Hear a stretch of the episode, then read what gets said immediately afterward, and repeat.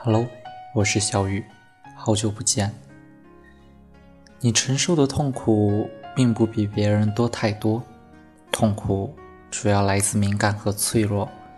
这是我在微博上看到的一则评论，这也和昨天发生的事有着些奇妙的契合。我这个不太称职的心理咨询师，却连自己的情绪都不能好好控制，经历过。那些脆弱和敏感后，希望我们都能慢慢的变得强大。昨天学姐告诉我，厉害的人才会有争议，而那些把生活夸张夸大的人才会被生活反复折磨。那也许只是你太弱小了，才觉得过不去。现在生活对你的磨练，以及你默默的付出。将来也一定会被生活所回报。面对别人的非议，大可不必在意，毕竟别人的嘴我们管不了。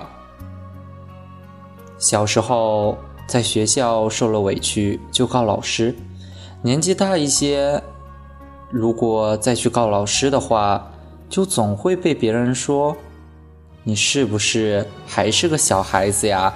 却总会。被别人笑话。高中毕业，为了开自己的第一家公司，左右奔波，不断的发着牢骚。而现在已经成为一名合格的纳税人，对家里也总是报喜不报忧的。很喜欢朋友圈里的你们，虽然平常很少聊骚，却在我最需要的时候，给了我最暖的拥抱。在你们的安慰下。我也学着慢慢长大，生活从来不对谁网开一面，所以也没有谁的人生真的是尽如人意的。只是有些人在遭遇困难和挫折的时候，没有抱怨，没有哭天抢地，而是迅速接受并找到解决办法。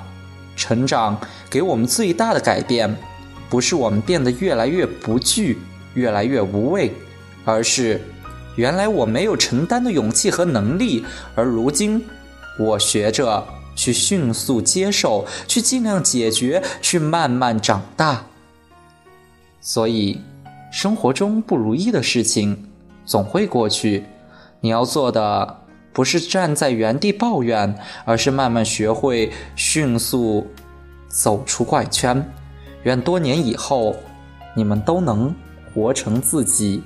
最想要的样子，爱你们的雨。二零一七年十一月六日